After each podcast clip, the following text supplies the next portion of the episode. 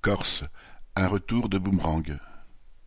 Suite à la tentative d'assassinat dont a été victime le 2 mars le nationaliste Ivan Colonna, des manifestations se sont déroulées depuis cette date dans plusieurs villes de Corse. Le ministre de l'Intérieur, Darmanin, s'est dit prêt à discuter de l'autonomie de l'île après qu'à Bastia, dimanche 13 mars, les manifestants ont violemment affronté la police.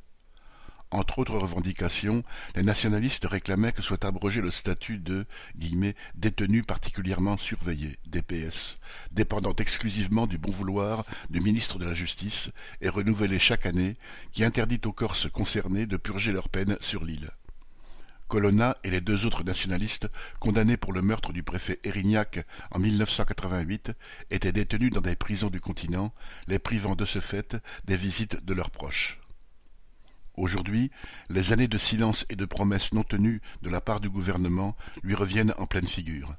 Alors, avec les manifestations qui risquent de s'amplifier et pour montrer que le pouvoir a la situation bien en main, le Premier ministre Castex s'est empressé, dès le vendredi 11 mars, de lever le statut de DPS touchant les trois détenus.